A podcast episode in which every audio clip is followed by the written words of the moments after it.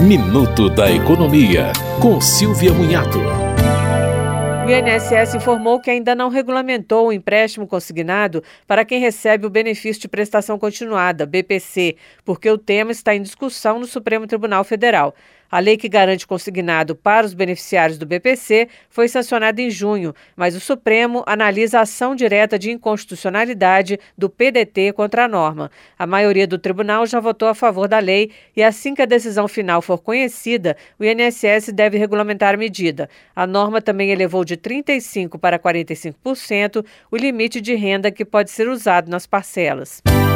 Você ouviu Minuto da Economia, com Silvia Munhato.